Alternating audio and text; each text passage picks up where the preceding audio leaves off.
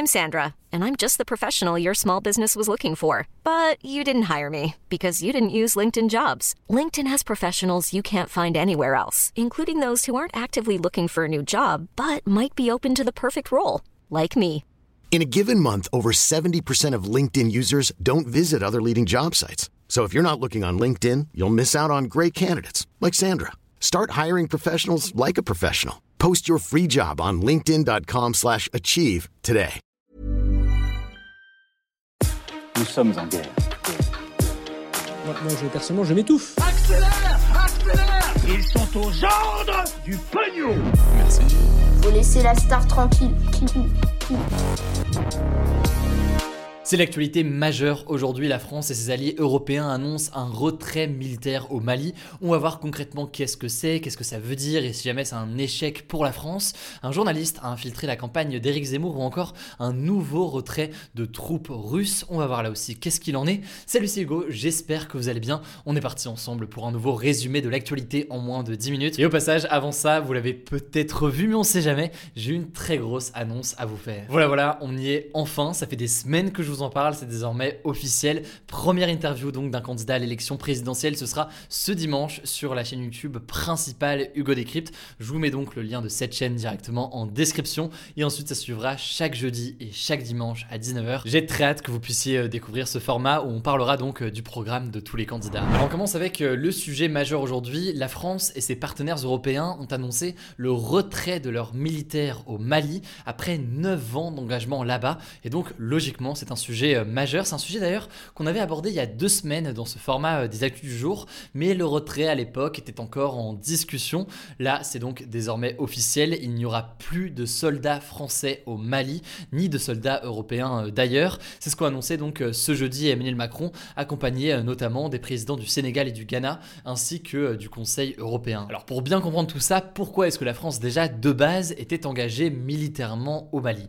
La France était en fait engagée au Mali depuis 2013 avec l'opération Serval qui est devenue ensuite l'opération Barkhane. Le but principal affiché de cette opération, c'était d'assurer la sécurité au Mali, la stabilité au Mali et surtout d'aider le gouvernement malien à lutter contre les groupes terroristes djihadistes présents dans euh, la région, sachant que en plus de cet objectif principal qui est l'objectif majeur affiché, eh bien euh, beaucoup d'experts soulignent qu'il y avait aussi un certain nombre d'intérêts euh, potentiels économiques. Bon, mais le truc c'est que depuis août 2020, le Mali a subi deux coups d'État et euh, depuis l'arrivée au pouvoir de militaires euh, au sein du pays, eh bien, le gouvernement malien et la population sont de plus en plus défiants vis-à-vis euh, de l'armée française. Ça mène donc à un certain nombre de tensions. Mais alors, comment est-ce qu'on en est arrivé quand même à ce retrait total du Mali? Eh bien, en l'occurrence, Emmanuel Macron l'a justifié ce jeudi en déclarant, je cite, que la France ne pouvait pas rester engagée militairement aux côtés d'autorités dont nous ne partageons ni la stratégie ni les objectifs cachés.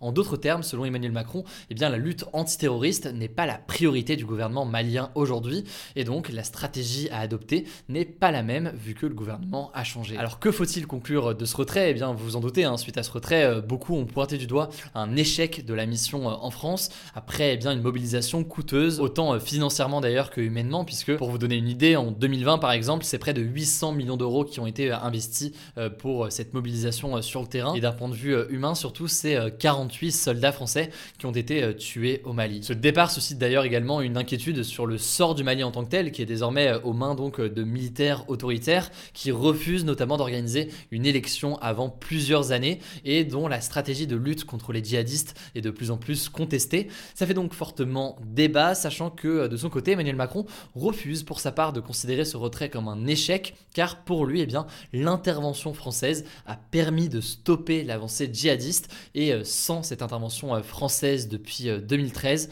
eh bien l'État malien se serait effondré. D'ailleurs à ce sujet, Emmanuel Macron a souligné que la France n'abandonnait pas complètement euh, la région, mais juste le Mali. En fait, les troupes françaises et européennes vont rester engagées dans la région, mais notamment au Burkina Faso ou encore au Niger pour venir en soutien à ces forces africaines dans le but de les former et ensuite de les impliquer le plus possible dans cette lutte euh, antiterroriste. Et l'objectif affiché par Emmanuel Macron, c'est donc de passer d'une opération extérieure une OPEX comme on l'appelle, à eh bien, euh, quelque chose, une sorte de partenariat avec les forces présentes sur place. Et donc là-dessus, il faudra voir concrètement comment est-ce que ça se traduit euh, dans les prochaines années. Bref, autrement dit, les 2500 soldats français qui sont encore euh, présents au Mali vont progressivement s'en aller dans les 4 à 6 prochains mois. Certains iront donc, vous l'aurez compris, peut-être dans des pays alentours. Évidemment, on continuera à suivre ça, mais ça me semblait essentiel d'analyser tout ça et de prendre le temps aujourd'hui. Allez, on enchaîne comme chaque jour maintenant avec le point présidentiel et on commence avec cette première actualité. Ségolène Royal qui était la candidate de gauche pour le Parti socialiste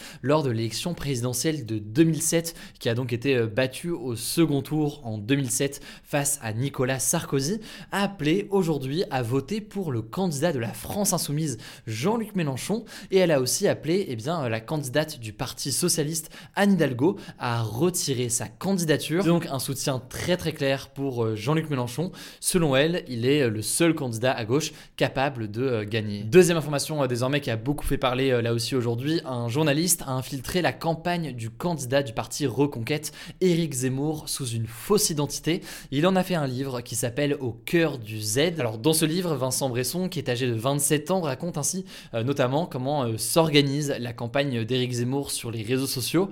Par exemple, il devait euh, poster de très nombreux messages de soutien à Éric Zemmour sur de nombreux groupes Facebook, y compris parfois des groupes Facebook qui n'avaient absolument rien à voir avec la politique. Ça pouvait être par exemple des groupes fans de la chanteuse Mylène Farmer ou encore des groupes de supporters du club du RC Lens ou encore de l'Olympique lyonnais. Il raconte aussi euh, comment les militants font ce que l'on appelle des guerres d'édition sur la page Wikipédia d'Éric Zemmour. Alors qu'est-ce que c'est concrètement ces guerres d'édition? C'est quelque chose euh, dont on avait déjà parlé, il me semble, sur la chaîne il y a quelques temps dans un autre contexte, mais ça consiste eh bien, à modifier le plus possible des pages Wikipédia, puisque Wikipédia c'est donc une encyclopédie qui est collaborative, où en fait eh bien, pouvez participer à l'amélioration et à l'enrichissement de l'encyclopédie, sauf que eh bien, eux essayaient eh bien, euh, d'écrire des choses de telle façon que ça favorisait Éric Zemmour ou que ça défavorisait d'autres candidats. Bref, voilà quelques révélations parmi de nombreux autres. Si vous voulez plus d'informations, je vous mets un petit lien en description. Et au passage, dernière information, juste une petite confirmation, on en parlait cette semaine, mais euh, l'eurodéputé et ex-membre du Rassemblement national Nicolas Bay, qui a été exclu cette semaine du euh, parti pour sabotage, a officiellement annoncé eh bien, ce mercredi soir qu'il la campagne de Marine Le Pen pour rejoindre eh bien, une autre campagne, celle d'Éric Zemmour, comme donc on s'en doutait ces derniers jours. Allez, on passe aux actualité en bref et on commence avec une première information. On vous tient au courant quasiment tous les jours là-dessus. On fait un petit point sur la situation euh, en ce moment en Ukraine. La Russie a annoncé qu'un certain nombre de ses militaires sont en train de quitter la frontière entre la Russie et l'Ukraine ainsi que euh, la Crimée, qui est cette région euh, ukrainienne contrôlée, qui a été annexée par la Russie. Le ministère russe de la Défense a publié en fait une vidéo on voit des soldats et des équipements militaires en train de quitter cette frontière. Mais ces informations eh bien, ne sont pas vraies en tout cas selon euh, les États-Unis. Les États-Unis affirment de leur côté que la Russie continue à faire venir des soldats à la frontière. Ils disent qu'il y aurait euh, plus de 7000 nouveaux soldats présents. Bref, la confusion euh, règne actuellement et on aura sûrement plus d'éclaircissements dans les prochaines heures. Deuxième actualité désormais à l'échelle européenne, le député européen bulgare Angel Zambaski a adressé un salut nazi à un élu italien Sandro Gozzi et ce alors que ce dernier appelait la Commission européenne à maintenir ses engagements envers la Pologne et la Hongrie, deux pays qui sont euh, visés euh, par des sanctions. Alors ce député européen appartient à un parti nationaliste bulgare. Alors évidemment ce geste au sein euh, du Parlement européen a fait énormément réagir. Il faut savoir que le règlement intérieur du Parlement européen précise que les députés doivent s'abstenir de tout comportement déplacé et de tout propos offensant. Alors pour l'instant aucune mesure n'a été prise mais il pourrait donc y avoir des sanctions dans les prochaines heures. Troisième actualité désormais, la Belgique va encourager l'expérimentation de la semaine de 4 jours de travail. Concrètement, les salariés euh, qu'ils souhaitent pourront travailler uniquement 4 jours par semaine euh, contre 5 euh, habituellement, mais eh bien plus d'heures donc les jours où ils travaillent. L'objectif c'est que les salariés eh bien, aient plus de souplesse dans la façon dont ils gèrent leur temps privé et professionnel et qu'ils aient donc non pas un week-end de 2 jours, mais en général par exemple un week-end de 3 jours avec le vendredi qui ne serait pas travaillé.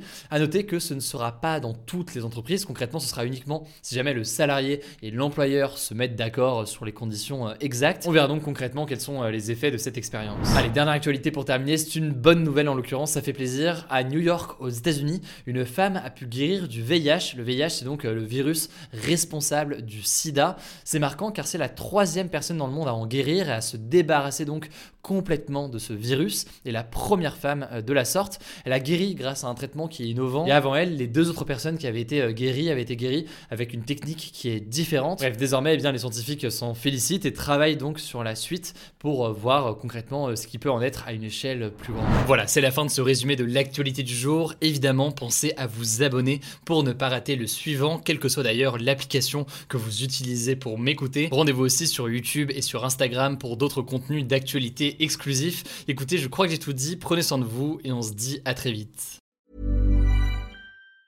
Ever catch yourself eating the same flavorless dinner three days in a row? Dreaming of something better? Well, HelloFresh is your guilt-free dream come true, baby. It's me, Kiki Palmer. Let's wake up those taste buds with hot, juicy pecan crusted chicken or garlic butter shrimp scampi. Mm. Hello Fresh. Stop dreaming of all the delicious possibilities and dig in at HelloFresh.com. Let's get this dinner party started.